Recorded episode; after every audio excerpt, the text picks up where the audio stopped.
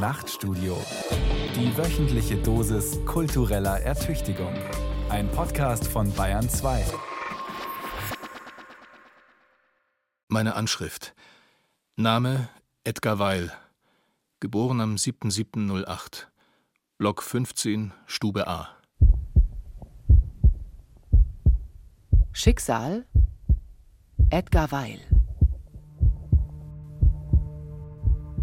Mauthausen, den 31. August 41.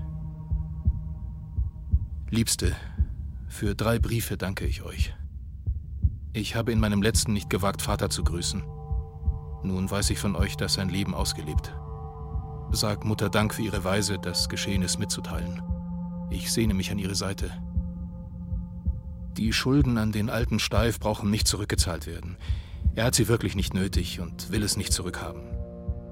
Dein Fotogeschäft soll von Kramp am besten mit Else Es gibt das Beispiel von Edgar Weil, einem jungen Dramaturgen, der relativ bald nach der Machtergreifung wusste, dass er verfolgt werden würde, der Repressalien erfahren hat, der dann München verlassen hat und der dann in Amsterdam sich versteckt gehalten hat mit anderen Mitgliedern der Familie, der dann aber gefangen genommen wurde und ermordet wurde im KZ.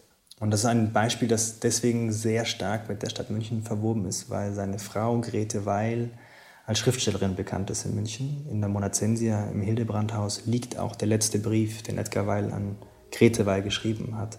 Und eben ihr Mann aus jungen Jahren ist ein Dramaturg der Münchner Kammerspiele, der von diesem mörderischen System ermordet worden ist. An Erna, die mir viel einfällt. Grüße für Großmutter und Landauer, für Hilde Beckfrau und Chirurg. Grüße Kramp, dem so viel überlassen ist, und danke ihm. An der Auswanderung wirst du arbeiten. Schade, dass Richard nicht mehr helfen kann. Küsse meine Mu. Dir ganz, Ed. Edgar Weils Verhaftung am 11. Juni 1941 in Rotterdam steht im Zusammenhang mit einer Aktion der Nationalsozialisten, bei der wahllos 300 jüdische Männer festgenommen werden. Nachdem ein erster Fluchtversuch aus Holland im Sommer 1940 gescheitert war, planen Grete und Edgar Weil einen zweiten Versuch mit einem kubanischen Touristenvisum, das Edgar Weil in Rotterdam abholen muss. Dabei wird er Opfer der geplanten Razzia. Am 15. Juli 1941 erhält Grete Weil auf einer vorgedruckten Postkarte die Nachricht, dass sich ihr Mann im österreichischen Konzentrationslager Mauthausen befindet. Zwei Wochen später folgt ein verschlüsselter Brief, in dem Edgar Weil seine Frau Grete bittet, keinen Selbstmord zu begehen. Sein letzter Brief dann enthält, ebenfalls verdeckt, die dringende Bitte, ohne ihn auszureisen und in den Grüßen etwa an Hilde Beckfrau und Chirurg die Grüße an den Maler Max Beckmann und seine Frau Mathilde, mit denen die Weils in ihrem Amsterdamer Exil befreundet waren. Am 17. September 1941 wird Edgar Weil für tot erklärt. Grete Weil erfährt dies erst Anfang Oktober durch den Jüdischen Rat Amsterdams. Der erst 1951 erfolgte Eintrag im Sterberegister des Standesamtes Arolsen verzeichnet als Todesursache auf der Flucht erschossen. Schicksale Die Münchner Kammerspiele vergegenwärtigen ihre Vergangenheit. Eine Sendung von Sven Riklefs. Und diese Biografie von Edgar Weil, also das sind die Lebensjahre zwischen 24 und Anfang 30, hat mich, als ich das zum ersten Mal gesehen habe, extrem berührt, weil das im Grunde genommen mein Alter ist und ich in einem sehr ähnlichen Alter an den Kammerspiele gekommen bin. Martin Waldes Stauber ist tatsächlich genau 30 Jahre alt und seit vier Jahren an den Münchner Kammerspielen engagiert.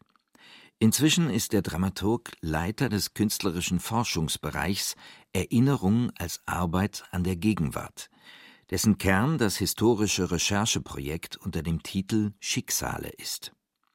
Mit diesem Projekt versuchen die Kammerspiele seit 2018 ihre Geschichte während der Zeit des Nationalsozialismus von 1933 bis 1945 aufzuarbeiten.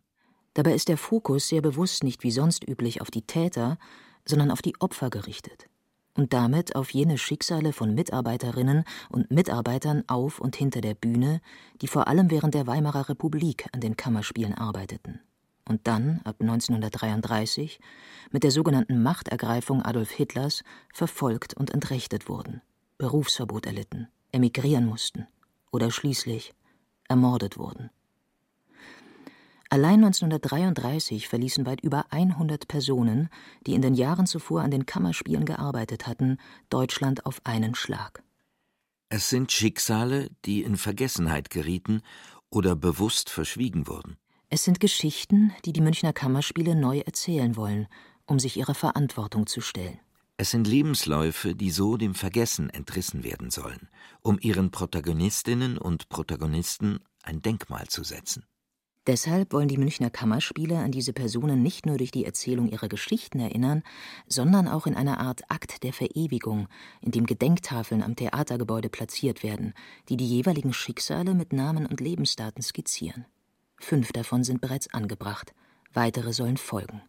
Also es gibt tatsächlich selten einen konkreten Moment, an dem alles einen Anfang nimmt. In diesem Fall gibt es ihn. Schicksal Benno Bing. Am 4. November 2018 wurde ein Stolperstein verlegt für Benno Bing, der geschäftsführender Direktor der Kammerspiele war, später für die Kammerspiele in Berlin tätig, dann nach Frankreich flieht, gefasst wird und in Auschwitz ermordet wird. Und dass dieser Stolperstein verlegt wurde und Klaus Weinziel dieses Schicksal, diese bürokratische Auslöschung eines Lebens vorgetragen hat und wir danach sprachen, ich war dort in Vertretung von Matthias Lilienthal, haben wir den Entschluss gefasst, wir machen das jetzt systematisch und wir suchen jetzt nach vielen weiteren. Seinen Ausgangspunkt nimmt das Projekt Schicksale an den Münchner Kammerspielen noch unter der Leitung von Matthias Lilienthal, dem Vorgänger der aktuellen Intendantin Barbara Mundl. Für sie beide, wie auch für Martin Waldes-Stauber, ist diese Erinnerungsarbeit jedoch ohne zwei weitere Personen undenkbar, die das Projekt nun schon seit gut zwei Jahren mit ihren ebenso aufwendigen wie akribischen Recherchen überhaupt erst ermöglicht haben. Wissenschaftlich ist das überhaupt nicht zu packen. Ne? Der Weg zu diesem Ergebnis ist Trial and Error. Genau weil man keine geradlinige Suche betreiben kann. Man muss also auf jeden Hinweis, und dann gibt es natürlich viele Spuren, die sich ins Nichts ergeben, also wo nichts folgt. Und das ist also fast wie Krimiarbeit. Von daher benutzen wir die Quellen und diese Möglichkeiten und gehen damit, behaupte ich jetzt, mit größter Sorgfalt, aber kreativ um. Also.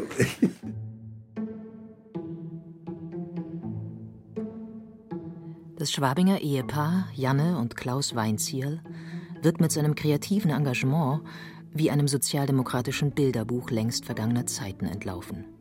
Schon lange scheint den pensionierten Lehrern der politische Eifer fest in die DNA eingeschrieben – das reicht vom Einsatz für die in München auf öffentlichem Grund verbotenen Stolpersteine als Zeichen des Gedenkens an die Opfer des Nationalsozialismus bis zur wöchentlichen Demonstration gegen Pegida.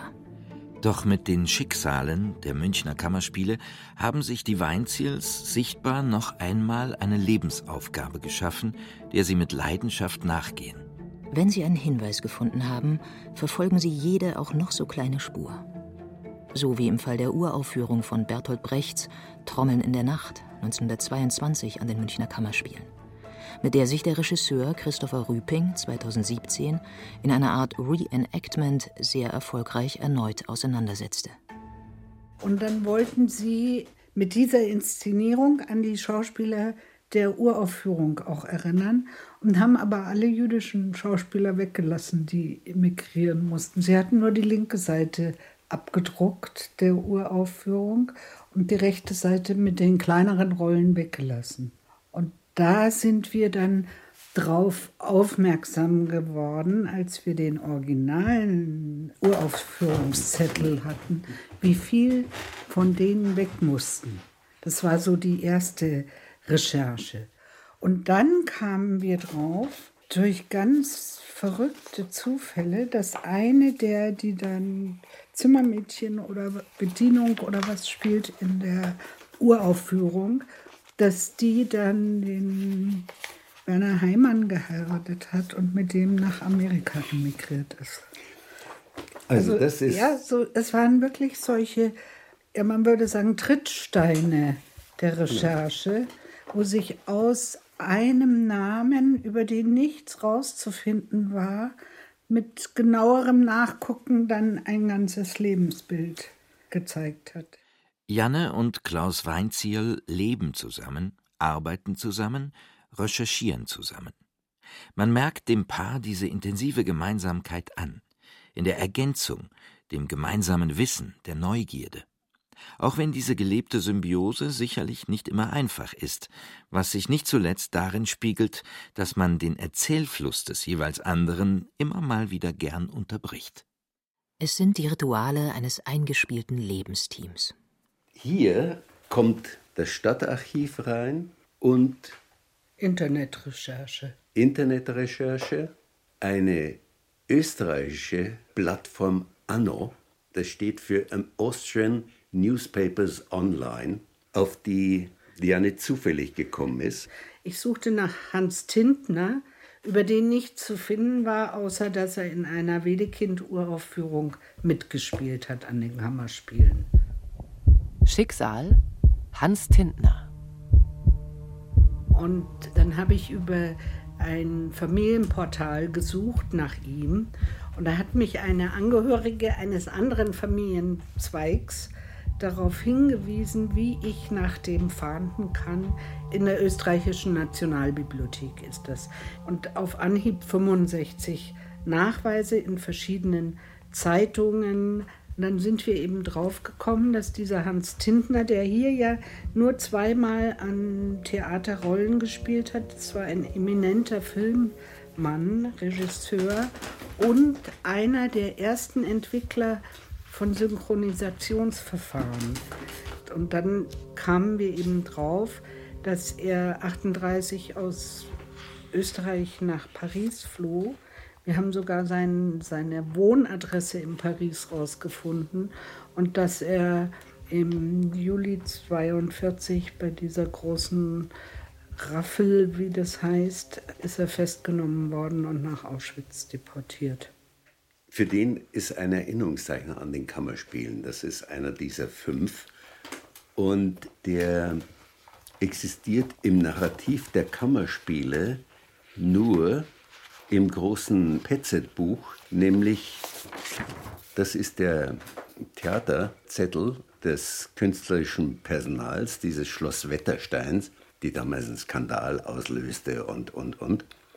Vom 6. Dezember 19, da steht Duvoisin, Polizeikommissar Hans Tintner. Das ist die einzige Spur, sonst gibt es im gesamten Narrativ der Kammerspiele keine Spur.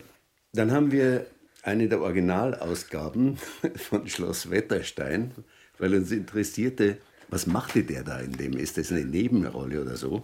Der tritt genau in einem Akt auf, zweiter Akt, siebter Auftritt. Duvoisin zu Leonore. Leonore wurde von Sibylle Binder, die ist äh, im Narrativ drin. Das war die zweite Frau von Feigenberg. Madame, je suis parfaite poli. Der spricht äh, in die Rolle auf Französisch. Hans Tintner.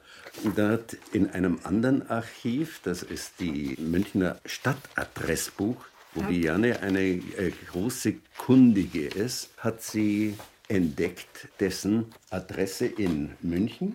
So. Da steht Tintner Hans, Kammerschauspieler, wohnt im zweiten Stock dieses Hauses, ich glaube Tintoretto-Straße, genau. also in Neuhausen-Nymphenburg. Das Haus existiert auch noch, das ist sehr schön. Und der ihm die Wohnung vermietet hat, war ein Maler. Also da kann man dann von so einer Adressangabe aus, kann man das weitermachen. Zeitungs- und Aktenarchive, Biografien und Bühnenjahrbücher, Adresseinträge und Aktenvermerke, Besetzungszettel, Briefe und Gehaltslisten. Es sind diese Trittsteine, wie Janne Weinzierl sie nennt, die die Basis für diese so ungewöhnliche Recherche bilden, die weniger wissenschaftlichen Gepflogenheiten oder Regeln folgt als Intuition und Ahnung. Dabei hat die Spurensuche in den letzten zwei Jahren bereits 208 vergessene und verdrängte Schicksale ans Licht der Öffentlichkeit geholt. Schicksale von entrechteten, verfolgten und ermordeten Mitarbeiterinnen und Mitarbeitern der Münchner Kammerspiele. 52 Autoren und eine Autorin, 29 Direktoren, Regisseure, Dramaturgen, 64 Schauspielerinnen, 28 Schauspieler, 11 Komponisten, zwei künstlerische Beiräte, sechs Anwälte, 11 Gesellschafter und Anteilseignerinnen, sieben Theaterärzte, zwei Theaterfotografen, Lange hieß es von offizieller Seite, es sei unmöglich, ein Namensverzeichnis aller Mitarbeiterinnen und Mitarbeiter der Kammerspiele vor 1945 zu erstellen, da die notwendigen Personalakten und Gehaltslisten nicht mehr existieren würden. Doch mit Hilfe des deutschen Bühnenjahrbuchs konnte das Ehepaar Weinzierl schließlich trotzdem eine vollständige Liste der Beschäftigten auf und hinter der Bühne anfertigen. Dabei existieren eigentlich zwei Bücher, sagt Martin Waldes-Stauber, die bis vor kurzem als maßgeblich für die Geschichte der Kammerspiele galten, vor allem auch derjenigen der Weimarer Republik und der NS-Zeit. Geschrieben hat sie der Dramaturg und Kunstkritiker Wolfgang Petzet. Da ist zum einen die 1944 veröffentlichte Biografie Otto Falkenberg Mein Leben, mein Theater über den Regisseur und Theaterdirektor Otto Falkenberg, der die Münchner Kammerspiele von 1917 bis 1944 leitete. Und da ist zum anderen das umfassende Standardwerk unter dem Titel Theater, die Münchner Kammerspiele 1911 bis 1972. Während das erste auf seinen 500 Seiten das Dritte Reich überhaupt nur einmal kurz erwähnt und ansonsten auf fast schon gespenstische Weise so tut, als hätte es Adolf Hitler und die Terrorherrschaft des NS-Regimes nie gegeben, gibt das andere in seinem Vorwort ein vollmundiges Versprechen. Das vorliegende Buch will auch ein Versprechen erfüllen, das Otto Falkenberg und ich den Abwesenden gaben, als wir gemeinsam die Erinnerungen des großen Theatermannes im Buch Otto Falkenberg Mein Leben, mein Theater aufzeichneten, die Bedeutung der 1933 zur Emigration gezwungenen in einer Geschichte der Kammerspiele darzustellen, sobald wieder ein unzensiertes Wort veröffentlicht werden könnte. Das Material wurde schon damals in unseren Unterhaltungen gesammelt, als ob kein Drittes Reich bestünde. Diese zwei Bücher sind die bezeichnenden Ausgangspunkte. Das sind die zwei Bücher, die Wolfgang Petzet erstellt hat. Das eine veröffentlicht 1944, als die Kammerspiele wegen des Krieges schon geschlossen waren, auch ja teilweise äh, zerstört wurden im Zweiten Weltkrieg. Und dann dieses Buch von Wolfgang Petzet knapp 30 Jahre später veröffentlicht, 1973. Und interessant ist eben, dass in diesem Buch 73 zwar einzelne Sachen erwähnt sind, aber wirklich nur ganz, ganz einzelne Schicksale und die absolute Mehrzahl der Betroffenen unerwähnt bleibt und auch dieses Versprechen, das im Vorwort nochmal wiederholt wird, nicht erfüllt wird. Diese große Chronik der Kammerspiele, das ist ein hochinteressantes, hochwertvolles Buch. Also da ist überhaupt kein Zweifel. Das Interessante ist, was nicht drinsteht. Was nicht drinsteht. Es stehen unglaublich starke, kritische, selbstkritische Passagen drin. Aber was nicht drinsteht. Ja? Also es ist so faszinierend, wenn man draufkommt und nicht bloß bei PETZ, sondern bei anderen Institutionen auch, worum so ein großer Bogen gemacht wird, was nicht enthalten ist. Wolfgang Petzet ist sicher jemand gewesen, der Falkenberg bewundert hat, der in der Zeit, ich glaube, erst in den 30er Jahren dazustößt zu den Kammerspielen, Chefdramaturg wird und der auch eine unglaubliche Arbeit getan hat, der die Kammerspiele über Jahrzehnte lang verfolgt hat und dieses Buch zu schreiben in den 70er Jahren ist sicher eine, eine unglaubliche Leistung gewesen. Aber viel mehr lässt sich über seine Person nicht sagen. Ich glaube, es ist auch uninteressant, anhand einzelner Personen herauszuarbeiten, was damals vielleicht hätte anders sein müssen, sondern es ist ja beispielhaft für die Geschichtserzählung der Nachkriegszeit. Eine Geschichtserzählung, die ausblendet, Lücken lässt oder sich aus der eigenen Verantwortung für das Geschehene herausschreibt. Liest man die Biografie Wolfgang Petzets über Otto Falkenberg, so könnte man meinen, es hätte weder die Weimarer Republik gegeben, in der sich die Nationalsozialisten vor allem in München schon etablierten und ihre Schlägertrupps zu Störaktionen auch in die Theater schickten, noch den 30. Januar 1933, noch die darauffolgende Gleichschaltung der deutschen Gesellschaft, das Dritte Reich, den Zweiten Weltkrieg, den Holocaust. Dabei setzen sich die Nationalsozialisten schon 1928 das Ziel, die Münchner Kammerspiele, das für sie jüdisch-internationale Theater, unter Kontrolle zu bringen. Der im selben Jahr in München von dem Nazi-Ideologen Alfred Rosenberg gegründete Kampfbund für deutsche Kultur fordert mit Unterstützung der NSDAP und bürgerlich-reaktionärer Kreise die Entfernung von undeutschen und marxistischen Persönlichkeiten aus den Theatern der Systemzeit. Im rassistischen Klartext lautet diese Forderung im Februar 1933 in München dann Die Münchner Kammerspiele müssen von jüdischen und ausländischen Elementen gesäubert werden. Im März 1933 wird Otto Falkenberg kurzfristig verhaftet und vom Leiter der bayerischen politischen Polizei, Reinhard Heydrich, verhört. Der Vorwurf lautet konspirative Kontakte mit Moskau. Doch Falkenberg wird schnell wieder auf freien Fuß gesetzt und in seiner Funktion als Direktor der Münchner Kammerspiele bestätigt. Während er dem Verdacht, er sei selbst Jude, in einem Programmheft des Theaters entgegentritt, in dem er auf seine Reinrassigkeit verweist, kommt er zugleich in vielen Fällen unverzüglich der Forderung der Nationalsozialisten nach der sogenannten Entjudung seiner Institution nach. Dabei werden Ensemblemitglieder ebenso entfernt, wie das damals heißt, wie etwa auch Justiziare, die seit dem Beginn der Kammerspiele einem jüdisch-sozialdemokratischen Münchner Milieu entstammen. Am 19. März 1935 lässt Otto Falkenberg in diesem Zusammenhang auch seinem langjährigen Oberspielleiter Richard Revi am Abend seiner damit letzten Premiere das Entlassungsschreiben überreichen. Um künstlerisch weiterarbeiten zu können, geht Otto Falkenberg auf diese Weise eine Art Gleichschaltungspakt mit dem nationalsozialistischen Regime ein. Zudem kommt ihm zugute, dass ihn Adolf Hitler als Künstler überaus schätzt was schließlich auch dazu führt, dass das traditionell budgetklamme Privattheater Münchner Kammerspiele 1939 zur städtischen Bühne avanciert und damit staatliche Subventionen erhält. Zugleich ernennt der Führer die Kammerspiele zur Bühne der Hauptstadt der Bewegung und ordnet jegliche Unterstützung für das Theater und seinen Intendanten an. Diese Umarmung durch den sich kunstaffin gebenden Führer geht so weit, dass Adolf Hitler Otto Falkenberg 1943 den Professorentitel verleihen lässt, obwohl eigentlich kriegsbedingt eine Verleihungssperre verhängt ist. Pikanterweise wünschte sich der Kammerspielintendant diesen Titel selbst zum 70. Geburtstag. Und noch 1944 wird Otto Falkenberg wieder auf ausdrücklichen Wunsch Hitlers in die sogenannte Gottbegnadetenliste mit den für das Reich unersetzlichen Künstlern aufgenommen. Eine Liste, deren Name allein in seiner Anmaßung schaudern macht. Zugleich sehen sich die Münchner Kammerspiele, wie alle anderen deutschen Theater auch, im Laufe der 30er Jahre mit dem immer stärker werdenden Einfluss der sogenannten Reichsdramaturgie auf das Programm konfrontiert. Die Spielpläne müssen einmal im Jahr an die zuständige Behörde gemeldet werden, die jederzeit Stücke verbieten kann.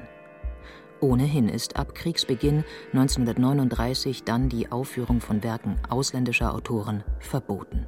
Einzige Ausnahme Shakespeare.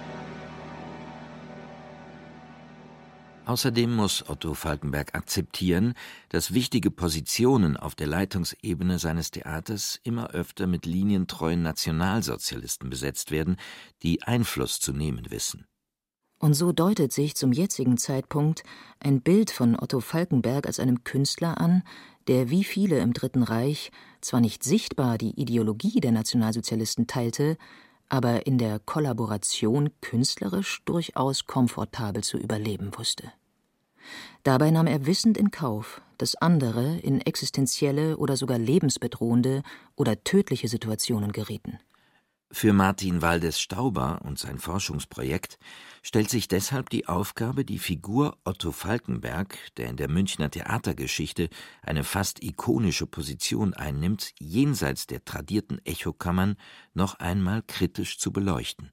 Dass jemand wie Otto Falkenberg die Position inne behalten kann nach 33 und auch durchwegs, also durch die ganze NS-Zeit hindurch, bedeutet natürlich, dass man dieser Geschichte irgendwie nachgehen muss, weil das nicht selbstverständlich ist. Wir wissen vor allem, weil wir ja jetzt wissen, wie viele Menschen 1933 sofort zur Flucht gezwungen waren. Das haben die Recherchen ja ergeben. Das sind Dutzende und Dutzende KünstlerInnen, die mit den Kammerspielen verbunden waren, die bereits in den wenigen Wochen und Monaten nach der Machtergreifung das Land verlassen mussten. Das heißt, natürlich stellt sich die Frage, wie war es möglich, dass jemand sich in dieser Position, dieser exponierten Position halten konnte.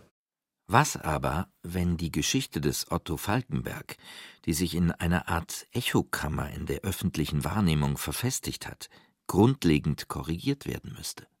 Schon jetzt steht fest, dass sich die Mehr der Theaterzauberer Falkenberg hätte durch Anständigkeit sein Theater vom Ungeist des Nationalsozialismus weitgehend freigehalten, so nicht halten lässt. Blickt man auf die nun durch die Recherche freigelegten Schicksale, so ist es keineswegs so, als hätte da ein völlig unpolitischer Künstler der Unmenschlichkeit des Regimes ein Gegengewicht geboten und sei dabei von verständnisvollen Bewunderern unter den Nationalsozialisten mitsamt seinem Theater und seinen Mitarbeitern unversehrt durch die Unbill der Zeiten geleitet worden. Was also ist, wenn dieses Bild korrigiert werden muss? Es ist ja auch so, dass Falkenberg im Stadtbild durchaus auftaucht.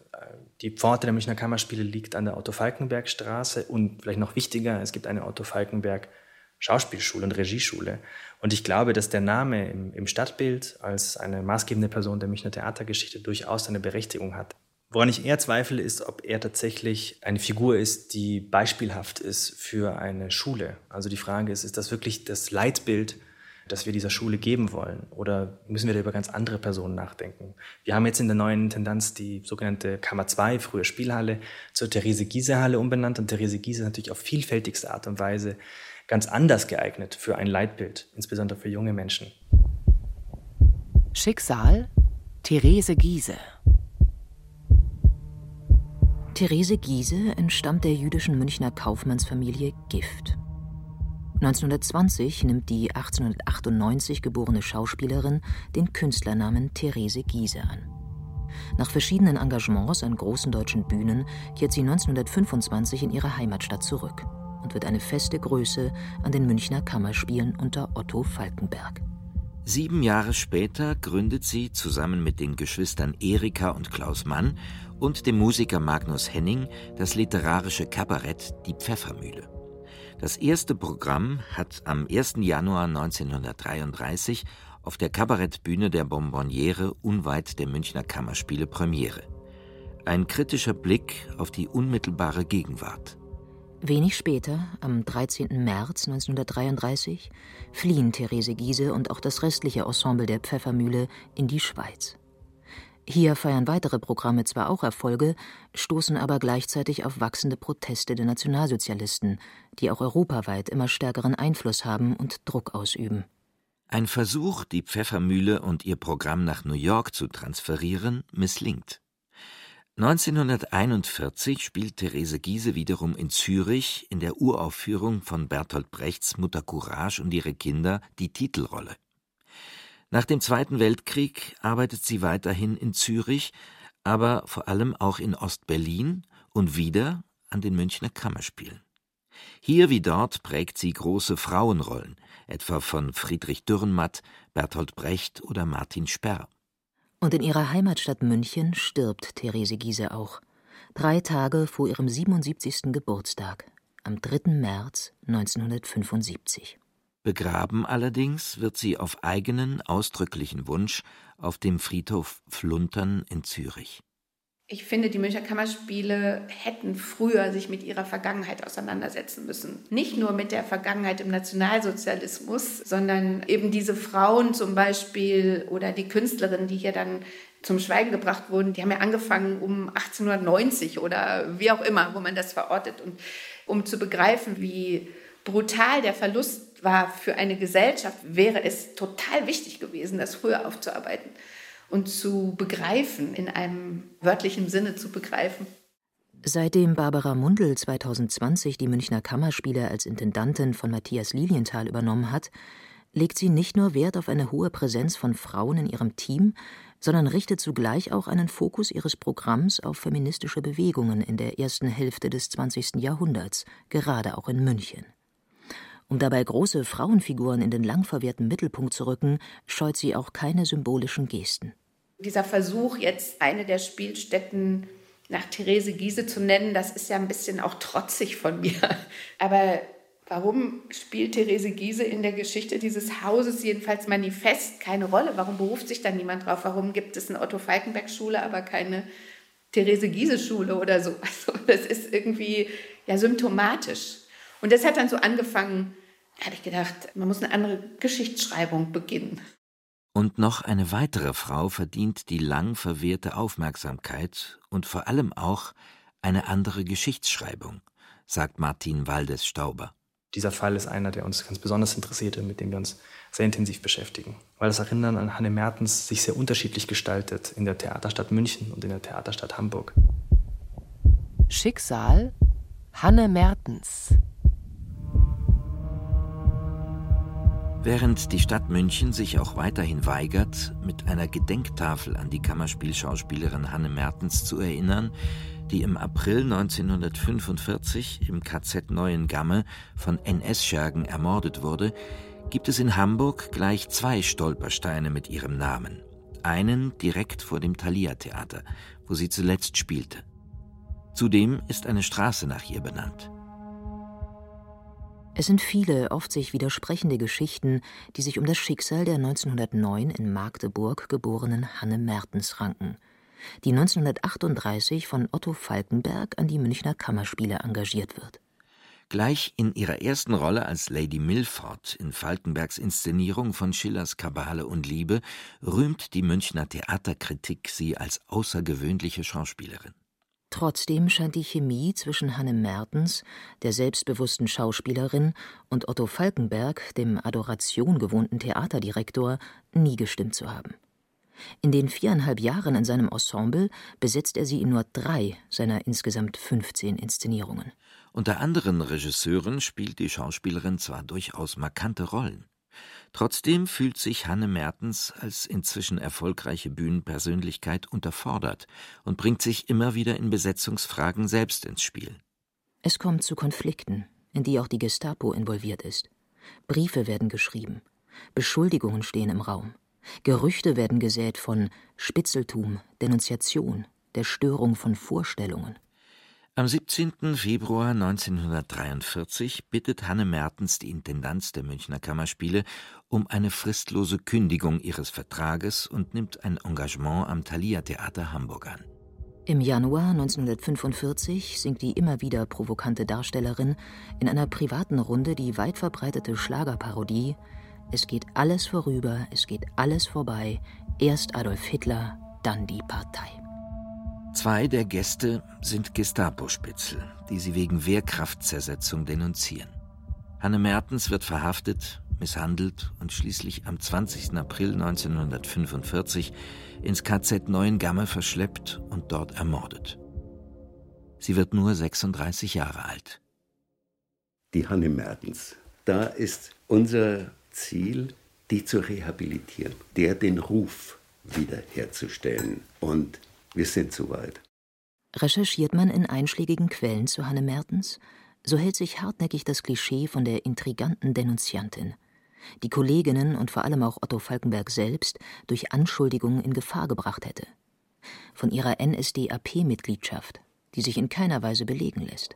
Von bewusst provozierten Skandalen. Interessant ist dabei auch, dass es Otto Falkenberg selbst ist, der versucht, posthum auf dieses Narrativ Einfluss zu nehmen, wie das Ehepaar Weinzierl in seinen Recherchen herausgefunden hat. Dabei versucht der ehemalige Kammerspielintendant vor allem die eigene Haut zu retten. Denn obwohl er am 30. Mai 1947 in einem Spruchkammerverfahren entnazifiziert wurde, halten die amerikanischen Besatzungsbehörden das Berufsverbot aufrecht. Bis zu seinem Tod wenige Monate später versucht Otto Falkenberg deshalb durch zweifelhafte Belastungen der ermordeten Schauspielerin Hanne Mertens seinen Ruf wiederherzustellen. Es ist interessant, dass einige sehr entscheidende Dokumente fehlen. Das heißt, wir können diese Geschichte nicht gänzlich aufklären, aber wir können schon, indem wir erzählen, was wir wissen, sehen, dass die Anschuldigungen, die immer wieder reproduziert worden sind, nicht stimmig sind. Und dass ein Mensch ist, eine Künstlerin ist, die aufgrund ihres Widerspruchs gegen das NS-Regime letztlich ermordet worden ist. In den Büchern von Wolfgang Petzet über Otto Falkenberg und die Geschichte der Münchner Kammerspiele wird Hanne Mertens nur selten erwähnt. Bilder von ihr fehlen fast vollständig. Und wo sie doch zu sehen ist, fehlen Bildunterschrift und Namensnennung. Es ist, als sollte hier ein Schicksal bewusst ausgelöscht werden. Und das ist das eigentlich Interessante. Also wie erinnert sich die deutsche Gesellschaft nach 45 und dieses Buch ist jetzt 73 entstanden an diese Zeit?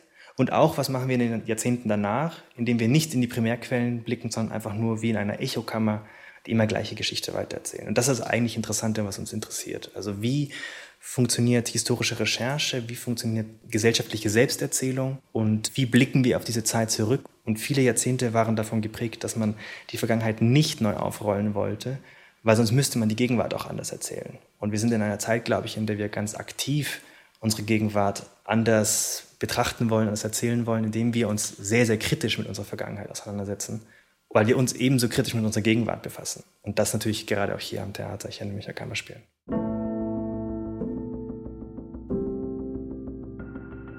Erinnerung als Arbeit an der Gegenwart nennen die Münchner Kammerspiele deswegen auch ihren neuen künstlerischen Forschungsbereich und verstehen ihr Bemühen als Arbeit an einer offenen Gesellschaft.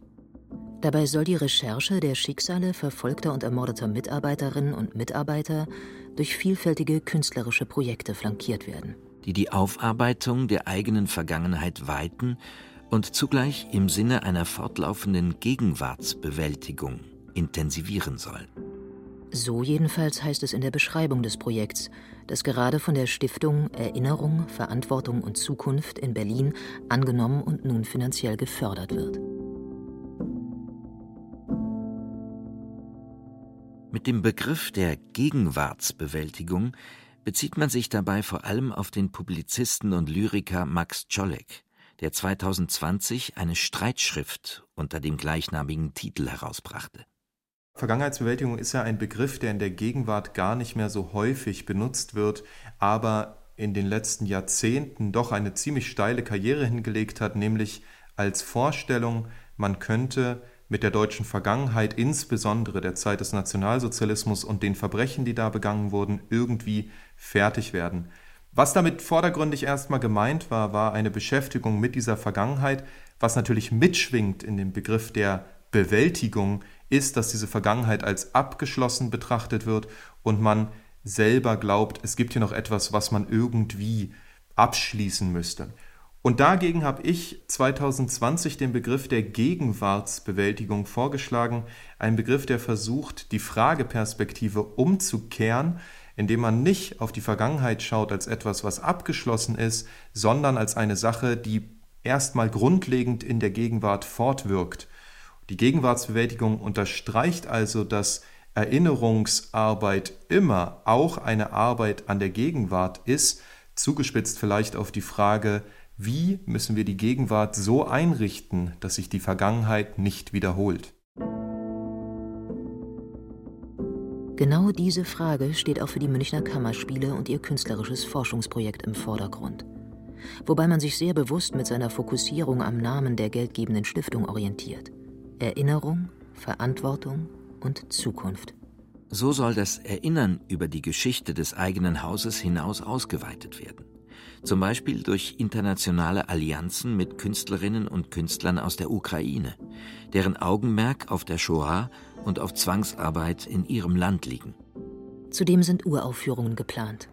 Etwa zum 30. Jahrestag des von Neonazis am 23. November 1992 verübten rassistischen Mordanschlags von Mölln oder zu Strukturen des Protofaschismus in Südamerika. Dabei rückt die Verantwortung der Gegenwart in den Blick – die sich immer auch aus der Vergangenheit speist. Bleibt die Zukunft, die die Münchner Kammerspiele in einer verstärkten Zusammenarbeit mit Schulen bearbeiten will. So soll etwa ein Theaterlabor im stark von Migration geprägten Stadtteil München-Neuperlach gegründet werden. Jetzt sind wir an einem Punkt, an dem, wenn ich in eine Schulklasse hineingehe, und das haben wir ja auch vor im Rahmen zukünftiger Projekte, und frage, wo waren eure, in dem Fall wahrscheinlich Urgroßeltern 1943? dann bekomme ich ein komplett anderes Tableau an biografischen Bezügen. Viele hängen tatsächlich mit dem Zweiten Weltkrieg zusammen, weil die Wehrmacht auch in Griechenland gewütet hat und in Jugoslawien und, und, und, im damaligen. Aber ich kann nicht mehr anhand konkreter Familiengeschichten diese deutsche Geschichte nachzeichnen. Also was ich tun muss, ist zweierlei. Das eine ist zu begreifen, dass deutsche Geschichte viel komplexer und viel weitläufiger ist. Und gleichzeitig muss ich mich fragen, wie kann ich dieses kollektive Erinnern an den Zweiten Weltkrieg, aber auch an die Shoah, rückbinden an ganz andere Familienbiografien. Und das stellt uns vor eine Herausforderung, wie ich schon sagte, im besten Sinne. Ich glaube aber, dass wir noch nicht ganz begriffen haben, dass diese radikale Vielfalt unserer Gesellschaft, Max Czolek spricht von desintegriert euch, erfordert natürlich im zweiten Schritt eine neue Form der Kohäsion und der Vergesellschaftung, des gemeinsamen Erinnerns, um dann auch eine gemeinsame Definition über Gegenwart und Zukunft zu erlangen. Und dieser Herausforderung sich zu stellen, das ist interessant, dass die Kammerspieler das ganz bewusst tun, mit einem künstlerischen Auftrag, der aber fußt in einer historischen Recherche der eigenen Geschichte. Von dieser neuen Herausforderung spricht auch die ehemalige Bildungsministerin Annette Schawan, die seit zwei Jahren Kuratoriumsvorsitzende der Stiftung Erinnerung, Verantwortung und Zukunft ist, die das Forschungsprojekt der Kammerspiele nun finanziell unterstützt. Zudem stehen für sie Vergangenheit wie Gegenwart gleichermaßen im Zentrum jener Auseinandersetzung, in der sich Unternehmen oder auch Kulturinstitutionen wie nun die Münchner Kammerspiele mit ihrer eigenen Geschichte beschäftigen. Immer dieser zweifache Punkt, der ist auch der Stiftung wichtig. Immer der Blick auf die Opfer, die Erinnerung daran, der Respekt vor ihrem Leben und gleichzeitig das Verständnis für das, was wir jetzt erleben, was uns unruhig macht. Manches, womit wir gar nicht mehr gedacht haben, dass das wieder so sein könnte, dass Hass sich wieder so neu zeigt. Ich finde, es ist ein guter Weg und seit wenigen Jahren kommen wir immer stärker in die Situation der Zeit nach den Zeitzeugen. Diese Erinnerungskultur hat ja bislang ganz stark vor allem in den Schulen gelebt von den Zeitzeugen. Die hat man eingeladen, mit denen hat man gesprochen und dann war das eben nicht nur Faktenwissen, sondern die Fakten, um die es da ging, waren verbunden mit sehr tiefen emotionalen Erfahrungen. Und jetzt geht es um diese emotionale Ebene in Zukunft, wenn Zeitzeugen nicht mehr zur Verfügung stehen. Wir stehen vor einer neuen Phase der Erinnerungskultur und des Geschichtsunterrichtes. Dass diese neue Erinnerungskultur in ihrer Diversität und nationalen Vielfalt eine große Chance für einen neuen gesellschaftlichen Zusammenhalt bedeuten kann, das diagnostiziert auch Max Czolek, dessen essayistischer Aufruf Desintegriert euch 2018 für viel Aufsehen sorgte. Czolek sieht die Sehnsucht nach einer Homogenität oder schlimmer noch, nach einer deutschen Leitkultur als große Gefahr an. Für ihn ist das Dritte Reich ein brutales Beispiel dafür, was passiert, wenn eine Ideologie gesellschaftliche Diversität gewaltsam ausmerzt. Na, ich glaube, es ist sehr, sehr wichtig, sich selber klarzumachen, dass Juden und Deutsche als eine Gegenüberstellung eigentlich ein Ergebnis der Zeit 1933 bis 1945 gewesen ist. Dass also auch die Vorstellung, dass in Deutschland ein paar Juden leben, sonst aber die deutsche Gesellschaft eine Täterinnengesellschaft ist, die irgendwie Vergangenheitsbewältigung betreiben muss, eigentlich eine Vorstellung ist, die bereits die Vernichtung, die Zerstörung mitdenkt, mit einpreist, wenn man so will, in den Nachdenken über Zugehörigkeit und über das, was Deutsch ist oder eben was deutsche Institutionen sind, wie die Münchner Kammerspiele.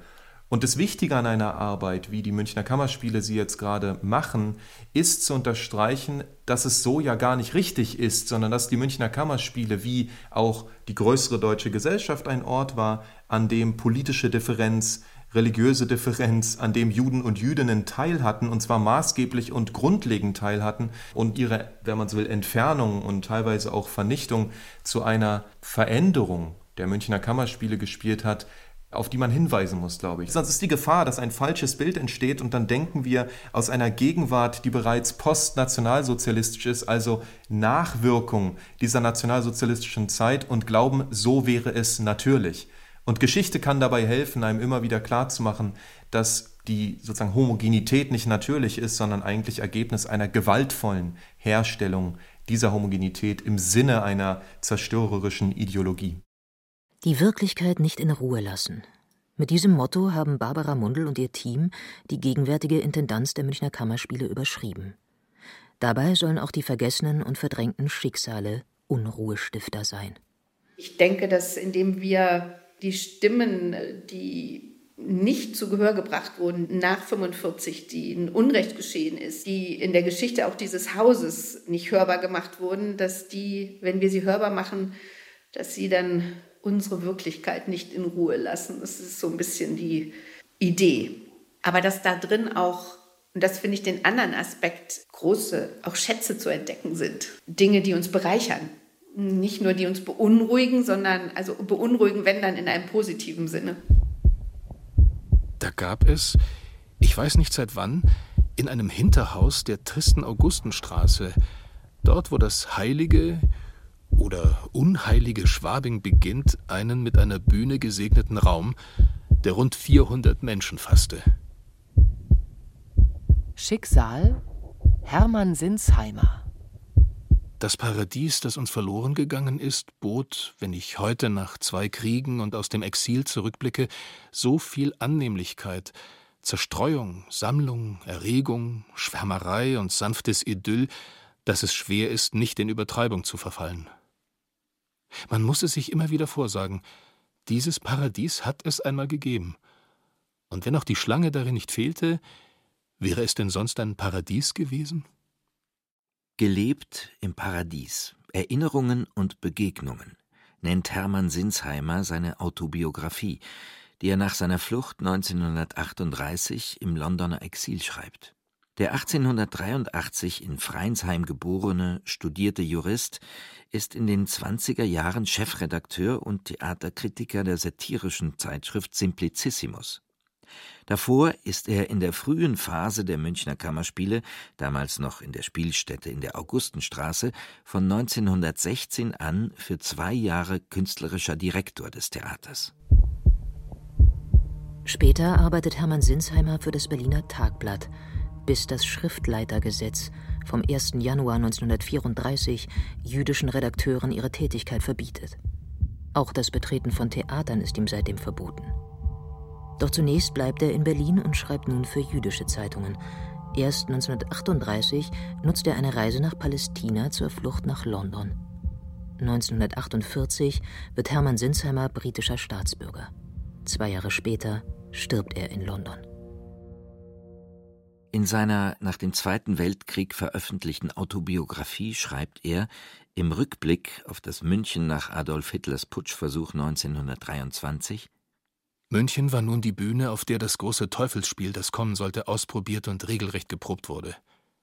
Hitler lernte hier stehen und gehen und durfte sich unter Duldung und Ermutigung von oben und unten in seine Führerrolle hineinspielen.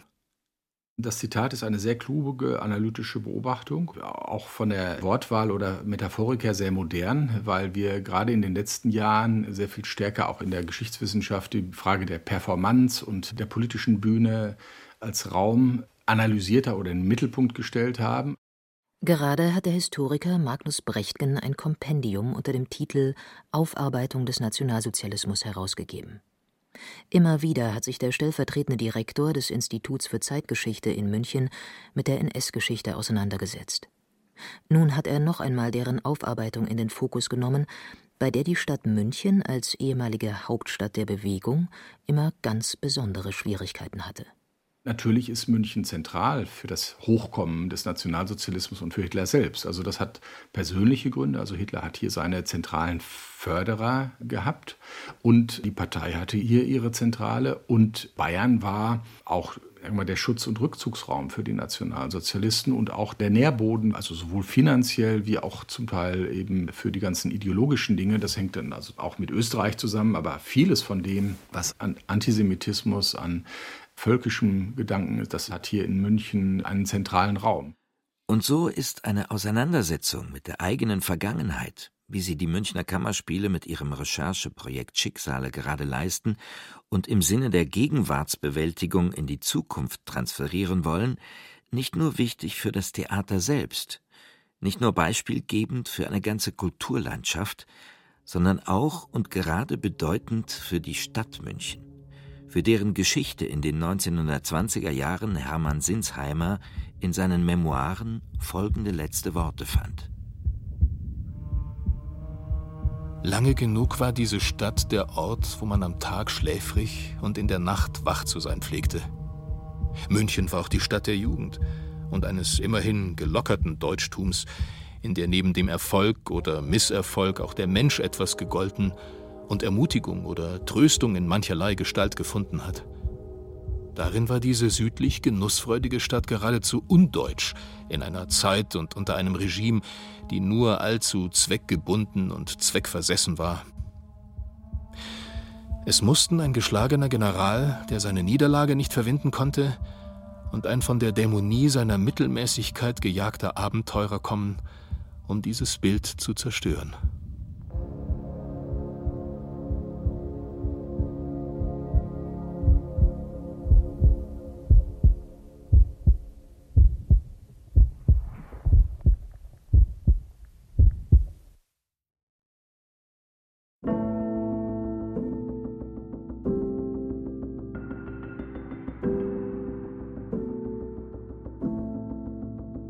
Schicksale. Die Münchner Kammerspiele vergegenwärtigen ihre Vergangenheit. Sie hörten eine Sendung von Sven Riklevs, der auch Regie führte. Es sprachen Katja Birkle, Stefan Merki, Christian Baumann und Diana Gaul. Ton und Technik Susanne Harasim. Redaktion Christoph Leibold. Eine Produktion der Redaktion Nachtstudio 2021.